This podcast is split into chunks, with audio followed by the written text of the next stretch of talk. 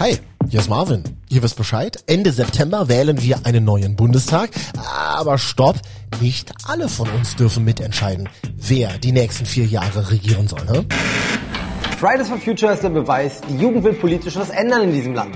Das darf sie auf der Straße, aber nicht an der Urne. Seit Monaten streiken Schüler für mehr Klimaschutz. Die Politik zerstört ihre Zukunft, sagen sie, und selbst dürfen sie nicht mitbestimmen. Ja, und immer mehr Menschen werden ja immer älter als früher.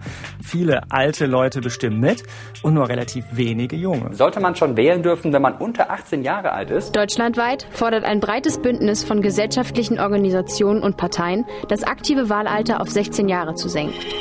Darum geht's jetzt in dieser neuen Folge. Wäre es nicht eigentlich total fair, auch euch unter 18 mitbestimmen zu lassen, was politisch so los ist in unserem Land? Erste Meinungen dazu aus der MDR Sputnik App in dieser Woche. Also ich finde mit 18 wählen voll in Ordnung. Unten drunter finde ich blöd, weil, also ich war mit 14, 16 so mitten in meiner Selbstfindungsphase und äh, ich wusste, wo ich hin will, wo ich hingehöre. Und, und mit 18 steht man halt doch schon so ein bisschen mitten im Leben. Man fängt da Lehre an, steht vielleicht kurz vorm Abitur. Da ist man, glaube ich, vom Kopf her doch schon ein bisschen weiter. Ich bin der Meinung, das Wahlrecht äh, mit 18 reicht voll, völlig aus. Im Gegenteil, man sollte möglicherweise noch auf 21 hochgehen. Aus, allein aus dem Grund, weil Jungwähler überhaupt noch nicht die Tragweite halt haben der Entscheidungen zu überblicken, was dort halt gemacht wird. Hm, aber ich habe hier gleich eine Frau im Podcast, die sagt. Also das finde ich auch eine bisschen sehr pauschale Behauptung. Es gibt 70-Jährige, die sind reif genug zu wählen, aber es gibt genauso 70-Jährige, die das äh, aus verschiedenen Gründen vielleicht nicht sind. Und das kann man genauso für 16-Jährige sagen. Und äh, eine Wahlaltersabsenkung bedeutet ja nicht, äh, dass es eine Pflicht ist, dass jeder 16-Jährige, jede 16-Jährige plötzlich wählen muss, sondern die, die sich imstande fühlen und die das auch gerne möchten, denen soll dieses Recht eingeräumt werden. Das ist Anne-Kathrin. Sie ist Sprecherin des Landesjugendrings in Brandenburg und setzt sich mit einer Initiative dafür ein, dass Menschen schon ab 16 wählen dürfen. Hört ihr gleich hier im Podcast. Ein Thema diskutiert, ab wie vielen Jahren sollen wir wählen dürfen? Jetzt. Deine und Meinung. Der Mitmach-Podcast. Ja, und diesen Podcast gibt es nur, weil ihr eure Statements dazu dagelassen habt in der kostenlosen MDR Sputnik App. Vielen Dank schon mal dafür. Und auch in unserer MDR YouTube-Show Valomat mit mir. Da gibt so einige Menschen, die sagen, nee, also wählen unter 18 macht irgendwie nicht so viel Sinn. Wir sollten davon ausgehen, dass 16-Jährige möglicherweise noch nicht in der Lage sind, diese Gesamtsituation einzuschätzen. Möglicherweise. Ja, und das sagen vor allem Menschen, die deutlich über 16 sind in unserer App in dieser Woche. Das kann man schon mal feststellen. Kontrastimmen dazu von euch gleich. Vorher hören wir mal in den Bundestag jetzt rein. Hallo Vera Wolfskämpf im ARD Hauptstadtstudio. Ja, Hallöchen. Du bist ja so unsere Expertin fürs Politische hier im Team. Was sagen denn verschiedenste Politikerinnen und Politiker zu diesem Thema? Gibt es da Statements? Ja, es gibt schon ein paar, denn die Frage ist ja, die dahinter steht, achtet die Politik eigentlich nicht genug auf die Interessen auch von Kindern und Jugendlichen, wenn die nicht wählen können. Also wenn die nicht direkt zeigen können, was ihnen gefällt und was nicht. Und deshalb wird eben diskutiert, sie mehr zu beteiligen. Zum Beispiel fände die Kanzlerkandidatin der Grünen, Annalena Baerbock, das gut, wenn man ab 16 wählen könnte. Sie meint, man müsse eben Jugendlichen zutrauen, auch die Verantwortung zu übernehmen für so eine Wahl. Und von der SPD, da hat die ehemalige Familienministerin Franziska Giffey sich dafür ausgesprochen, dass eben Jugendliche mitbestimmen und mitgestalten. Da gibt es auch ganz ganz viele bei den Linken und bei der FDP, die das so sehen. Und bei der FDP gibt es sogar einen, das sehr interessante FDP-Politiker Otto Solms, der will allen Kindern und Jugendlichen eine Stimme geben. Wahlrecht von Geburt nennt sich das. Mhm. Und das würde heißen, dass erstmal die Eltern bis zu einem bestimmten Zeitpunkt für die Kinder wählen. Also das ist sehr weitreichend, das finden auch noch ein paar andere gut, aber da gibt es jetzt keine ganze Partei, die dahinter steht. Und es gibt natürlich auch welche, die dagegen sind, dass man ab 16 wählen kann bei der AfD zum Beispiel.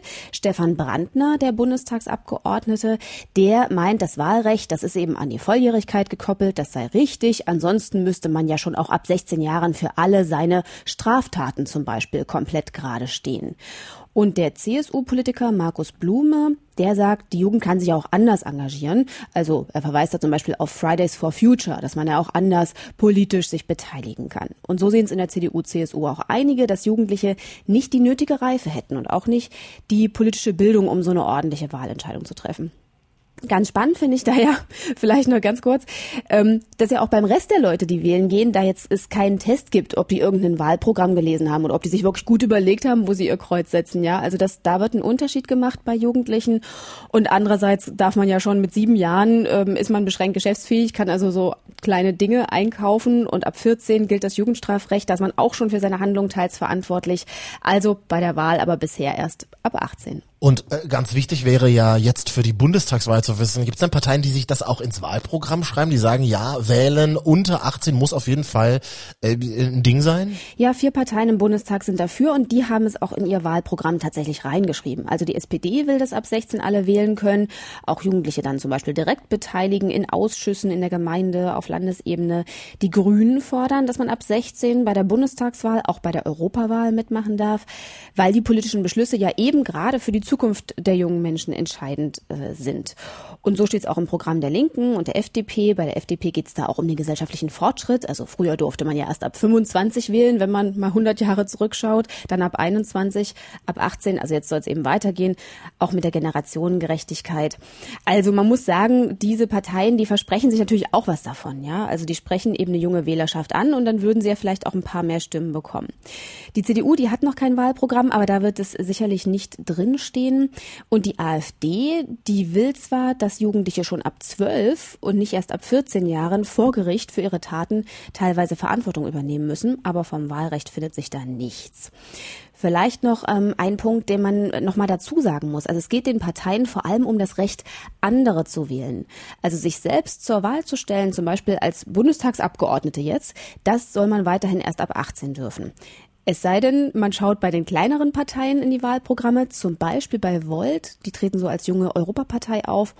Die wollen auch das passive Wahlrecht ab 16 Jahren, also dass man da dann zum Beispiel auch in den Bundestag oder in den Landtag gewählt werden darf. Äh, danke, Vera. Es gibt ja Stimmen bei uns in der App, die sagen, na ja, das muss man vielleicht alles mal ein bisschen genauer untersuchen. Hier, diese Meinung. Um weitere wissenschaftliche Diskussionen zu vermeiden, würde ich vorschlagen, zwei wissenschaftliche, ganz wichtig voneinander unabhängige Untersuchungen vorzunehmen mit jeweils 5000 Befragten circa in der Altersklasse von 16 Jahren, um zu schauen, ob und wie viel politisches Grundwissen tatsächlich in dieser Altersklasse vorhanden ist. Sehr interessanter Punkt. Hallo Nico aus dem Team. Hi. Es gab ja zuletzt zumindest schon mal eine Studie dazu, der FU Berlin, die hat sich genau mit unserem Thema beschäftigt. Wählen unter 18, in diesem Fall wählen ab 16.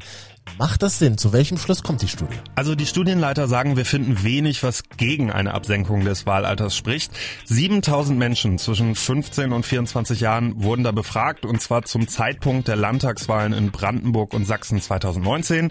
Die fanden damals zeitgleich statt mit einem wichtigen Unterschied. In Brandenburg darfst du ja schon mit 16 wählen, in Sachsen aber erst ab 18. Hm. 16-Jährige haben nicht das nötige Wissen, um politische Entscheidungen treffen zu können, sagen die einen. Die anderen sagen, ja, lasst mal ruhig unter 18-Jährige auch wählen. Das politische Interesse käme so von ganz allein. Was stimmt denn nun? Was sagt die Studie? Also beides stimmt nicht, sagt zumindest die Studie. Es wurde festgestellt, dass es schon bei 15-jährigen Menschen ein ausgeprägtes Interesse an Wissen über Politik gibt. Völlig egal, ob die nun mit 16 wahlberechtigt gewesen wären oder nicht.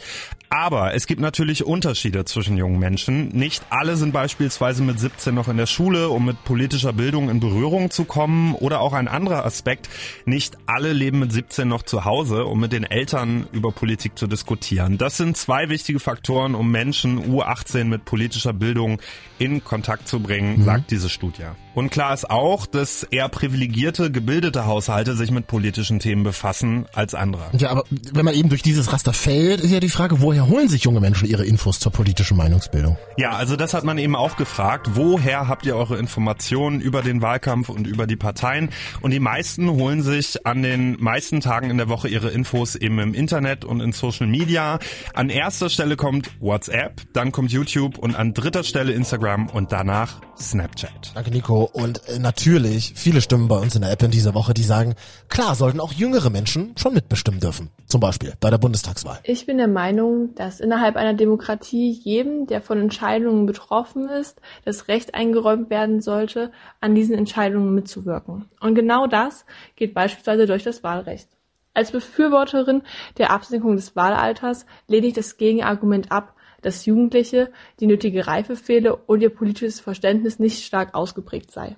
Wir müssen der Realität ins Auge sehen. Wir leben nun nicht mehr in einer Welt, in der Politik für Jugendliche ein Fremdwort ist. Nein, wir leben in einer Welt, in der sich immer mehr junge Menschen für Politik interessieren und politisch aktiv werden. Die Absenkung des Wahlalters auf 16 Jahre wäre die richtige Anerkennung, die die Jugendlichen für ihr politisches Engagement verdienen. Denn schließlich, auch wenn es oft so dahingestellt wird, ist das Wahlalter nichts, was nicht geändert werden kann. Also ich bin durchaus der Meinung, man sollte schon als 16-Jähriger wählen gehen dürfen weil einfach die Politik schon zu lange von der älteren Generation bestimmt wurde und einfach die Stimmen der jungen Leute noch viel zu wenig gehört werden.